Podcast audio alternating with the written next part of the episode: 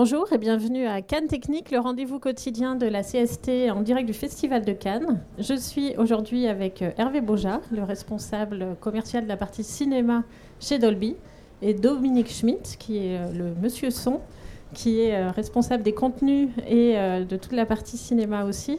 Et on va parler ensemble aujourd'hui donc de Dolby, qui contribue à améliorer notre expérience utilisateur pour l'audio et le visuel depuis des années. Donc euh, Dominique, est-ce que tu peux nous raconter un petit peu l'historique de Dolby?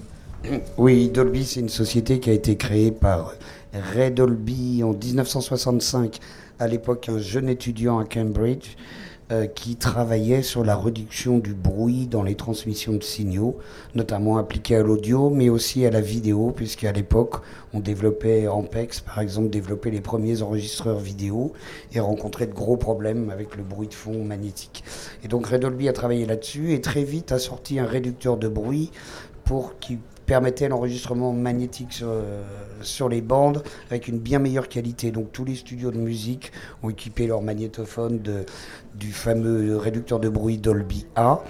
Et euh, ensuite, cette réduction de bruit s'est avérée très utile pour mettre du son sur la pellicule. À l'époque, le son était en mono sur la pellicule, en son optique, et euh, pour augmenter la qualité, on, se, on était confronté à un problème de bruit. Donc Red Dolby a apporté la solution avec le, le Dolby A, et ça a été la création du Dolby Stereo qui a permis enfin de pouvoir mettre de la stéréo sur l'image, en euh, enfin stéréo dans les salles de cinéma, en mettant deux pistes euh, sur la pellicule. Grâce à la réduction de bruit, on pouvait euh, retirer quatre pistes au final et offrir une vraie expérience cinéma stéréo. Et dans le souci qu'a toujours eu la société Dolby d'améliorer l'expérience audiovisuelle, ben, on ne s'est pas arrêté là. Euh, le Dolby Digital est arrivé qui permettait de mettre du 5.1 sur de la pellicule. Il y a même eu le Dolby Digital 42X qui a permis de mettre du 6.1 sur la pellicule. Et puis est arrivé le cinéma numérique que ben, Dolby n'a pas raté le train, a également développé des serveurs. Et euh, avec euh, Disney et euh, Lucasfilm a développé le Dolby Surround 7.1 qui est aujourd'hui euh, présent dans la majorité des, des salles euh, en France en tout cas. Et puis continuer le, le chemin, l'amélioration de la perception vidéo avec euh, le travail, euh, notamment l'apparition de Dolby Vision, et puis de, parallèlement à ça, en 2013, le premier film en Dolby Atmos, technologie de son immersive, là, qui est vraiment encore un pas en avant énorme euh, de franchi pour l'expérience. Le, pour comme, comme tu viens de le dire, donc Dolby, on connaît énormément pour euh, le son évidemment, mais aussi pour l'image avec euh, Dolby Vision. Donc euh, en, quoi est-ce que ça consiste? Dolby Vision, c'est une technologie qui permet d'élargir l'espace de couleur, c'est-à-dire d'afficher, d'utiliser pleinement tous les, afficheurs quand on a la maison, utiliser pleinement les propriétés de son écran au maximum et également de permettre d'augmenter le contraste de, manière très sensible. Donc c'est une technologie, on va dire HDR, High Dynamic Range. Et il y a une technologie Dolby Vision qui est vraiment dédiée au cinéma pour fonctionner sur des projecteurs projecteurs euh, conçus par Dolby d'ailleurs, qui permettent d'afficher une image de 108 nits, c'est-à-dire plus de deux fois ce qu'on fait habituellement, parce qu'on est habituellement à 48 candela, et là on, peut avoir des pics à 108 candela, et puis également d'avoir des vrais noirs, ça c'est la grosse différence. Quand on ouvre le volet du projecteur Dolby, euh, eh bien ce qu'on voit sur l'écran c'est rien, c'est du noir, alors que sur la plupart des projecteurs on a toujours une teinte grise qui apparaît. Donc un vrai, un vrai haut contraste qui plonge le spectateur vraiment dans le dans l'image. Et aujourd'hui, pour euh, plonger le spectateur dans l'image, on va plus vers le, réalisme des couleurs et, des contrastes que vers euh, ce qu'on avait il y a quelques années, des expériences 3D, etc. Ah oui, le, le, public semble euh, ne pas aimer tant que ça le, relief. Il est, il est, assez vite dégoûté, peut-être par des expériences qui ne sont pas toujours optimales pour faire de la bonne 3D, ben, il faut euh, avoir la bonne lumière derrière les lunettes, avoir les bonnes couleurs. Et euh, notamment, justement, Dolby Vision au cinéma permet d'avoir une 3D où on a derrière les lunettes la même lumière que ce qu'on a en 2D aujourd'hui dans un cinéma. Donc là, une expérience qui, qui fonctionne vraiment. On ressort pas avec un gros mal de crâne euh, de la projection. Donc voilà. Mais en France, c'est vrai que, et en Europe, de manière générale, le public est un petit peu réticent avec le relief aujourd'hui. L'expérience immersive passe plutôt par la qualité visuelle que par des expériences un peu artificielles peut-être Oui, la qualité visuelle est, le, est, un excellent rapport image et son. Et c'est la conjonction de Dolby Atmos et de Dolby Vision permet non seulement d'avoir une très belle expérience visuelle dans laquelle on a sans difficulté, on, donne de la, on, on voit toute la profondeur de l'image, mais en même temps avec le son qui est lui aussi... Euh, immersif, euh, on est plongé dans un, dans un réalisme, pas la réalité, mais dans un réalisme qui est très plausible et qui nous fait plonger dans l'histoire. Euh, voilà. la, la, belle réussite d'une technologie cinéma, c'est quand on l'oublie complètement. C'est-à-dire qu'on est plongé dans le film, c'est pour ça qu'on est là, et on n'est pas en train de se dire oh, le son ceci ou l'image cela. Je pense que c'est réussi quand on est complètement embarqué dans la chose et qu'on a du mal à ressortir du film, on se cogne au mur. Ça, c'est la bonne expérience cinéma. Et là, on vient de voir jusqu'où euh, en quoi ça aide pour la partie visuelle et pour la partie audio. Qu'est-ce qu'est euh, Atmos du coup? Alors Atmos, c'est un système où pour la première fois, on peut déplacer un son, par exemple, tout autour de la salle, lui faire faire le tour de la salle. Avant, en 5.1 ou en 7.1, on a des zones de se rendre qui sont les murs de côté de la salle ou le, mur du fond divisé en deux. Voilà, ça nous fait nos quatre canaux se rendent là. Maintenant, il y a des enceintes qui couvrent tout le tour de la salle et le son peut se déplacer. Euh, vraiment faire le tour de la salle. On a également des enceintes au plafond qui permettent de recréer la sensation d'élévation. Et encore une fois, on peut déplacer des sons vraiment euh, euh, de haut en bas, les faire venir de l'arrière en passant par en haut, en passant par le côté. Euh, c'est magique. Avec des applications, je me rappelle qu'aux Jeux Olympiques de Tokyo, comme il n'y avait pas de spectateurs, ça a été un choix de se dire on, on se repose sur cette technologie pour créer une, une sensation de, de stade. Dans, dans la foule, oui. oui. Tout à fait. Donc c'est euh, une technologie qui est euh, sur laquelle il n'y a pas de mode, d'emploi précis, c'est-à-dire on ne dit pas euh, mettez plutôt vos ambiances comme ci ou mettez votre musique comme ça, mais les, musiciens, les mixeurs perçoivent très vite tout ce qu'ils peuvent réaliser avec l'Atmos qu'ils ne pouvaient pas faire avant. Et, Hervé, du coup, la manière dont on, bénéficie en fait de ces technologies est, assez vaste. Il y a différents supports qui permettent d'en bénéficier. Oui, tout à fait. Donc, euh, le, cinéma dont on vient de parler, c'est l'expérience ultime. Donc, c'est vraiment la façon la, plus, intense de, vivre ces, ces, technologies. Mais euh, il y a aussi eu un effort de euh, démocratisation, je dirais, de, de ces technologies auprès du grand public et Dolby est présent avec ces technologies sur différents marchés. Donc on va, retrouver euh, ces technologies euh, à la maison euh, sur des équipements comme les, barres de son, les, lecteurs Blu-ray, les ordinateurs, les téléphones de plus en plus, les consoles de jeux, et puis très récemment également dans l'habitacle de l'automobile.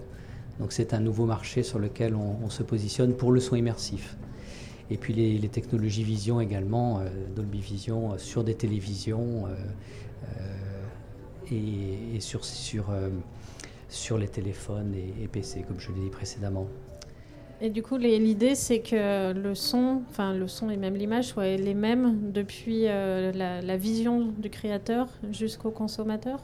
C'est ça. Donc il y a cette notion d'écosystème qui est très importante pour, pour Dolby parce qu'on on, on travaille avec les, créatifs et, notre promesse vis-à-vis -vis de ces créatifs et vis-à-vis -vis de l'industrie, c'est de, maintenir la qualité et, l'intention créative euh, jusqu'au consommateur final, jusqu'au public. Donc on doit travailler avec ces créatifs pour qu'ils utilisent nos technologies.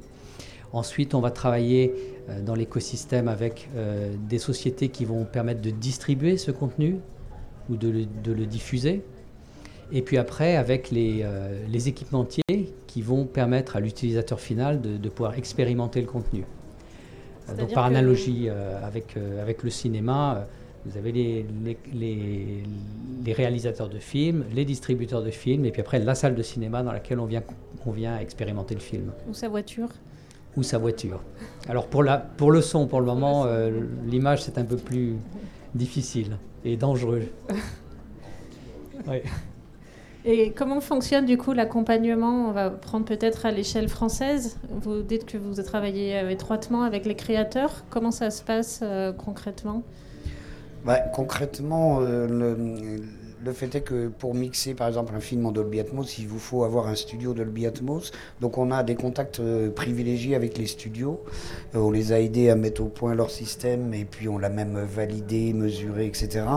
Et à travers ce, partenariat avec les studios, on rencontre forcément les mixeurs, les réalisateurs. Et, et c'est une particularité de la société Dolby, et ce qu'Hervé vient de mentionner, c'est à mon avis très important, c'est qu'on est à la fois présent à Hollywood ou dans des studios à Prague ou à Berlin ou à Paris et que euh, à chaque fois une personne de Dolby peut établir un, dialogue avec euh, soit le créateur, euh, le réalisateur ou mixeur, soit avec les techniciens sur place et remonter une sorte de feedback. Ah tiens, on aimerait bien ça. Et, donc on a, on a ce contact avec ceux qui fabriquent et puis on a aussi le contact avec, comme disait Hervé, on a des gens qui sont spécialisés pour aller voir les ceux qui font les, les set-top box ou ceux qui font les produits, on a des kits pour les aider à mener à bien le process. Donc on a, on a un contact qui est vraiment de A à Z. Et ça, je pense que c'est une, particularité très importante de, de la société. Pouvoir, euh, c'est la, la condition sine qua non pour pouvoir offrir la technologie du futur. Voilà, pour pouvoir avancer. Parce que sortir des technologies, on en voit plein, sortir des technologies, mais si on n'a pas eu euh, avant l'aval de, des artistes qui disent Ah bah oui, ça c'est une idée géniale, ça m'intéresse, et puis aussi la faisabilité technique pour, tous les, pour que ça, ça arrive finalement dans les foyers, euh, ben on, échoue. Donc euh, c'est une particularité vraiment intéressante de cette société, c'est d'avoir tous ces contacts. C'est la condition sine qua non aussi pour, euh, euh, d'un bout de la chaîne à l'autre, donc depuis la, la partie créative jusqu'au public qui va expérimenter ce, film ou cette musique, ou euh, de, pouvoir garder l'intention créative intacte jusqu'à d'un bout à l'autre. Et est-ce que le fait d'avoir accès à ces nouvelles techniques qui permettent d'avoir, comme on dit, notamment pour le son, vraiment euh, cette immersion totale, est-ce que ça change la manière de, travailler dès le tournage? Ah, ça c'est une très bonne question. Euh, c'est-à-dire, moi je pense que ça peut. Euh, dans le sens où on peut avec le son aujourd'hui faire des vivre des choses qui ne sont pas à l'image de manière très précise et très intelligible. Ça veut dire que euh, effectivement au tournage on pourrait se dire ah bah tiens ce plan là je, peux le faire peut-être différemment. Ça c'est moi qui parle comme ça mais il y a, oui il y a, il y a des hum, ben, il, faut, il faut se l'approprier, la technologie. En fait, c'est à chacun, de, chacun des créateurs doit se l'approprier et se dire ah ben, je peux faire ça avec ça, je peux simplifier ma narration, ou au contraire, je peux, je peux perturber le spectateur en lui mettant des fausses pistes. Il y a, il y a tout un tas de possibilités. Il y a une croyance en France au départ que j'ai ressenti de se dire ah oui, mais le, le, le Dolby Atmos, c'est pour les blockbusters, c'est que pour les boom boom et les explosions. En réalité, je suis persuadé, vraiment persuadé de l'inverse, de l'opposé. C'est-à-dire que je pense que c'est adapté à tous les types de films et qu'on peut, euh, on voit bien, on a des films français très, on va dire, naturalistes, qui travaillent énormément leur décor, qui travaillent énormément leurs costumes, les lumières. Et en fait, le son peut arriver au même niveau de détail, à ce même niveau de détail, et rendre un réalisme euh, vraiment qui multiplie l'émotion pour le spectateur en fait. Pour, pour, aller en ton sens, euh, une bonne illustration, c'est l'utilisation assez récente de la technologie Dolby Atmos dans la musique. Ah et donc là, on utilise vraiment ce, euh, les objets sonores pour pouvoir euh, apporter de la précision et, et puis euh, apporter plus d'émotion dans, dans, le rendu d'une œuvre et, pouvoir se sentir vraiment au centre de l'orchestre, par exemple, ou à la place d'un des musiciens, entouré par, par, différents, par, par tous ces, ces, ces, différents sons. Donc c'est, ça, ça, va vraiment dans ce que tu dis pour la, la cette, cette, définition très très précise des, des, des sons. Ah oui, ça c'est effectivement quand on a proposé Atmos pour la musique, euh, l'engouement des, des, musiciens, là, il a été direct. Euh, vraiment direct. Ah, on nous ouvre une, on, on, nous ouvre une autre palette de, de création. On va pouvoir. Euh, voilà. À tel point que certains artistes ont donné une deuxième vie à des albums qu'ils avaient déjà enregistrés bien des années auparavant pour pouvoir bénéficier de la technologie Atmos. Tout à fait, oui. Non, il y, a un intérêt qui est assez euh, énorme pour la musique. Euh, enfin, je le vois, moi, parce que je vais euh, dans pas mal de studios de musique, du coup, vérifier les écoutes, etc. Et oui, c'est les ingénieurs, tout le monde, tout le monde comprend très vite l'intérêt, ce qu'ils vont pouvoir faire avec, et ce, veut, ce qui, les nouvelles possibilités que ça leur offre, et, pour le spectateur, bah, qu'il soit avec son, son air, euh, je sais plus comment on appelle ça, AirPod, euh, avec une barre de son, ou avec ses, ses enceintes euh, Amazon, ou, avec un super home cinéma, tout le monde, waouh, c'est le waouh. Et est-ce qu'en live, on peut en bénéficier aussi de de ces nouvelles avancées alors, en live, euh, on, est en train de développer euh, vraiment la technologie pour le live. Et on a une salle euh, à Las Vegas, un prototype de salle à Las Vegas, voilà, pour permettre à des artistes, effectivement, en live, sur scène, d'offrir aux spectateurs un, un, mixage immersif, donc en Atmos. Donc c'est une adaptation de la technologie Atmos au live. Alors je ne peux pas dire que je ne sais pas où on en est exactement, mais enfin on a, on a vraiment déjà une salle. Euh, je rêve. ça a été euh, inauguré cette année, et donc euh, les premiers concerts ont lieu maintenant en utilisant cette technologie avec un, un mixage live en utilisant cette technologie Atmos. Voilà. Est-ce que c'est le futur des de la salle de concert, Ça se pourrait. En tout cas, c'est ce qu'on ce qu'on souhaite. et c'est ce qu'on veut croire. Alors, pas toutes les salles de concert, mais certaines salles de concert euh, euh, s'y prêtent particulièrement et c'est ce qu'on essaye de, de, mettre en avant avec ce, ce premier, euh, ce premier prototype. Et en attendant, on est à Cannes, donc on parle plutôt cinéma que musique. Euh, dans quelle manière est-ce que vous accompagnez les salles de cinéma pour, pour s'équiper Et puis j'imagine qu'il faut savoir aussi comment utiliser la, technique. Donc on va revenir sur la, sur la partie cinéma, effectivement. Euh, comme on le disait en introduction, le cinéma reste là dans l'ADN de Dolby, hein, puisque c'est là que la société s'est développée au départ. Et puis euh, c'est là qu'on peut expérimenter ces technologies de la façon la plus plus intense euh, possible. Donc sur, ces, salles de cinéma, quelques chiffres d'abord. Euh, on, est présent avec Dolby Vision et Dolby Atmos à travers un concept qui s'appelle Dolby Cinéma, donc est un partenariat avec les salles de cinéma, avec les exploitants.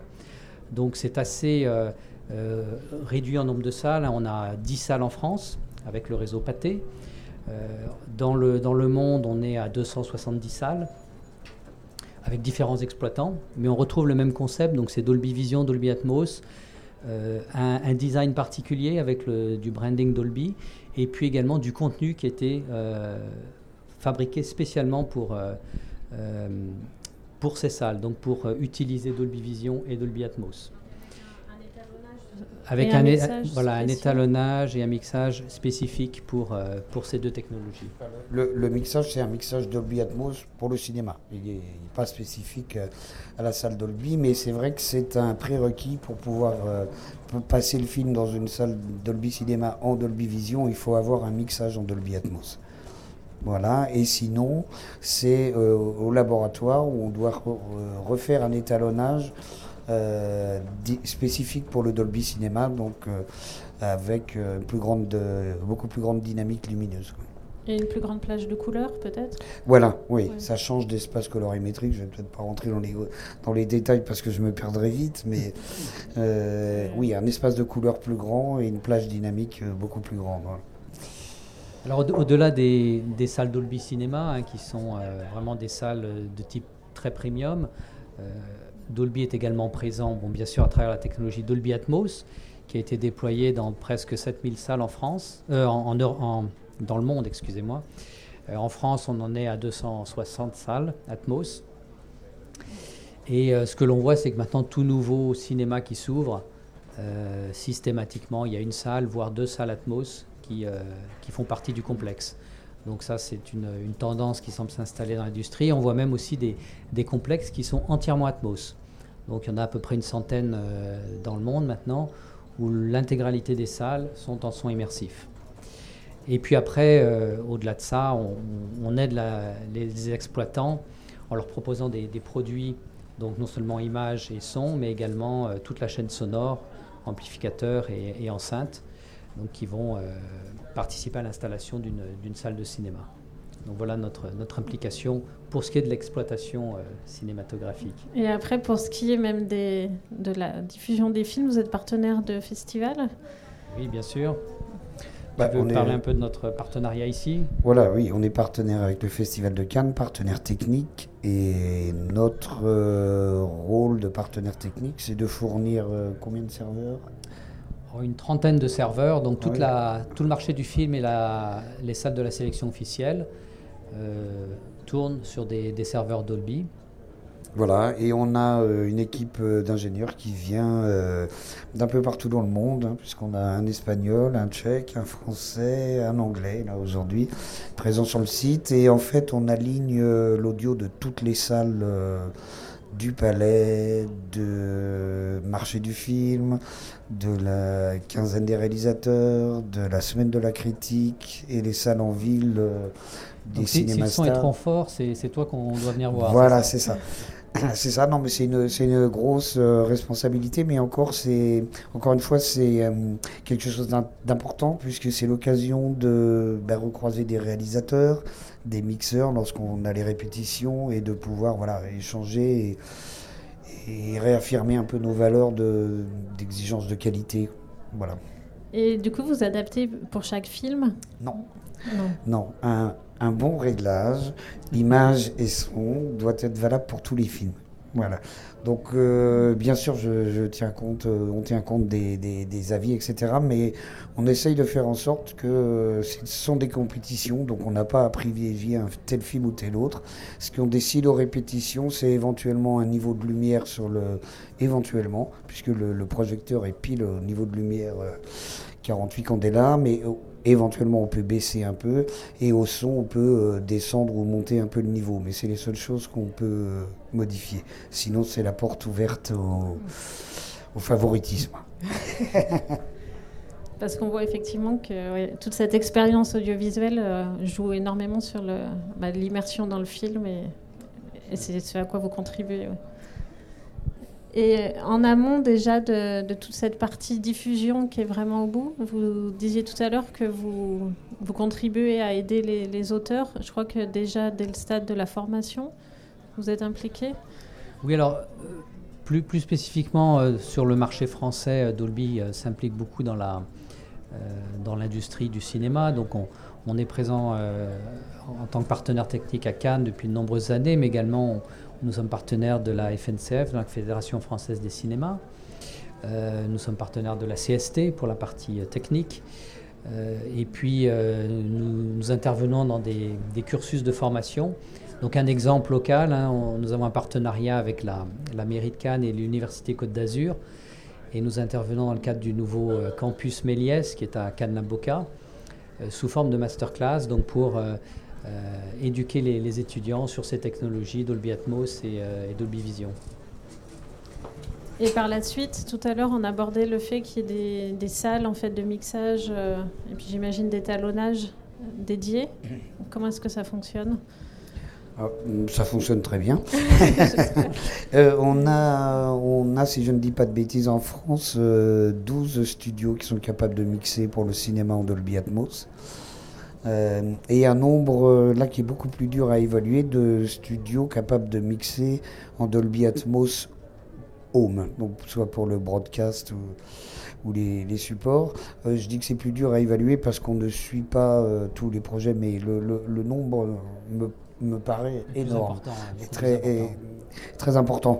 Donc euh, les studios qu'on agrée, en fait, on, a, on établit vraiment une relation privilégiée avec eux, parce qu'on on les aide à trouver dans leur budget la meilleure solution pour euh, qui satisfasse nos, nos exigences techniques et en même temps qui soit euh, possible pour eux. Et, et on suit également la partie du mixage, c'est-à-dire que s'ils le souhaitent, on peut venir contrôler le, système avant qu'il commence à mixer, et puis à la fin du mixage, on peut venir faire le, master lui-même, réaliser vraiment ce qui va partir au labo pour, euh, pour la fabrication des DCP. Donc on a, on a une présence, une assistance, on va dire. Est-ce que les normes sont les mêmes en fonction de si c'est euh, un film ou une série Alors, la, technologie est légèrement différente. Euh, on va dire le, le principe est exactement le même, sauf que euh, au cinéma, ben, on a à faire pardon, à des salles beaucoup plus grandes. Donc la, disposition des haut-parleurs est un peu différente, nos exigences techniques sont un peu différentes, parce qu'on a aussi la nécessité de répondre à des normes. C'est-à-dire que les salles de cinéma, elles, doivent, elles devraient être tous, elles devraient toutes offrir la même expérience. Bon, on sait que c'est pas toujours le cas, mais euh, donc on a, on a une exigence qui est très, euh, très cadrée, on va dire. Dans le domaine du home, en fait, on a des recommandations qui sont très spécifiques mais euh, on, ne peut pas contrôler tout le monde, ni valider tout le monde. Ça, ça demanderait beaucoup trop de personnes. Mais, vous les recommandations, c'est un peu différentes Les recommandations sont un peu différentes, oui. oui. Si vous voulez, pour, euh, pour un studio de mixage cinéma, on va dire, euh, que je ne dise pas de bêtises, on, a au moins, au, minimum une trentaine d'enceintes dans, dans la salle dans un système euh, qui va mixer du Dolby Atmos Home ou pour la musique, notre recommandation c'est d'avoir un système 7.1 et 4 au plafond. Donc c'est vraiment euh, une économie différente, une technologie beaucoup plus légère euh, d'un point de vue installation. Et, et aussi les, les, fichiers finaux sont un peu différents. Donc c'est deux technologies qui ont exactement le même euh, principe de fonctionnement, mais avec des applications plus dédiées au cinéma ou tous les autres formats. Il y a une chose qui est importante à dire aussi, c'est que quand on a mixé un film, un contenu en Atmos pour le cinéma, il est très facile et assez rapide de prendre la session de ce qu'on vient de terminer de se mettre dans un environnement home, récupérer cette session et faire les petites actions nécessaires pour euh, parfaite adéquation avec le home. Donc c'est c'est important de le dire parce que euh, les ventes vidéo euh, représentent toujours une part assez importante quand même. Et, et l'Atmos est vraiment un plus sur une vente d'un produit vidéo quand on sait que les plateformes comme Netflix ou Amazon demandent de l'Atmos ou Apple, voilà, avoir le mix Atmos, c'est un avantage.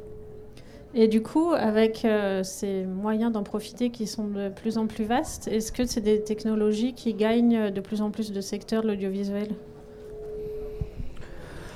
Je, je, pense, oui, on a commencé que dans le cinéma et maintenant on est euh, dans les fictions. Euh, on va se retrouver aussi certainement bientôt sur les, sur les télévisions. On est sur les, les supports Blu-ray, on est dans les iPhones, on est dans les Samsung. Oui, oui en, en, termes de support, euh, on l'expliquait précédemment, il y a beaucoup de supports maintenant qui, qui, qui ont ces technologies qui permettent de rejouer du Dolby Atmos ou Dolby Vision et en termes de contenu également. Donc, il y a le contenu cinématographique, mais euh, on travaille aussi avec euh, l'industrie créative euh, pour les séries, pour les jeux vidéo, pour la musique récemment.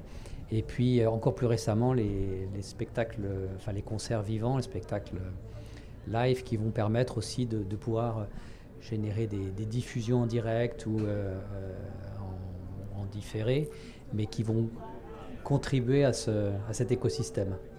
Donc on peut imaginer que l'avenir aille vers de plus en plus de Dolby C'est ce que nous souhaitons. bah nous aussi, pour, bénéficier de l'expérience. C'est une expérience plus immersive. Bah, je vous remercie et on va passer euh, à nos quelques questions, si on en a.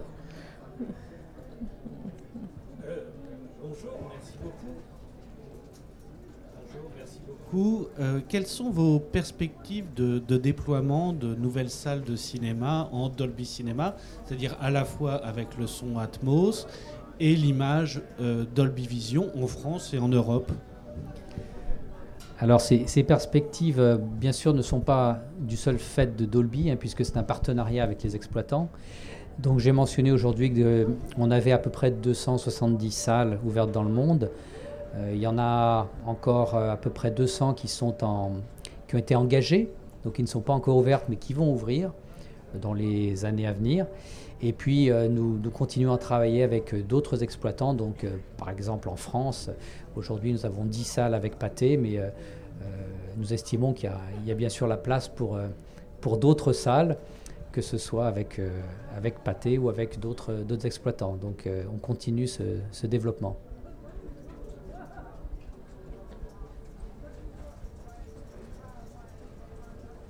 Euh, une autre question, qu'est-ce qui différencie, euh, toujours dans le monde du cinéma, euh, une salle Dolby Cinéma des technologies qu'on peut voir parfois, la technologie ICE, je crois que c'est pour CGR, ou d'autres technologies que tente de développer Barco, comme le Premium Large Format, qui ont l'air être aussi des, des HDR de l'image. Alors c'est effectivement beaucoup moins précis sur le son. Est-ce qu'il y a une vraie spécificité Dolby par rapport aux autres euh, équipements premium euh, des, salles que proposent les, différents euh, acteurs en France en tout cas Alors, et, c'est vrai, la salle Dolby Cinema, c'est ce qu'on appelle une salle PLF, Premium Large Format, effectivement, mais poussée à l'extrême, parce que personne ne peut aujourd'hui projeter une image avec le taux de contraste qu'on a avec le projecteur Dolby Vision.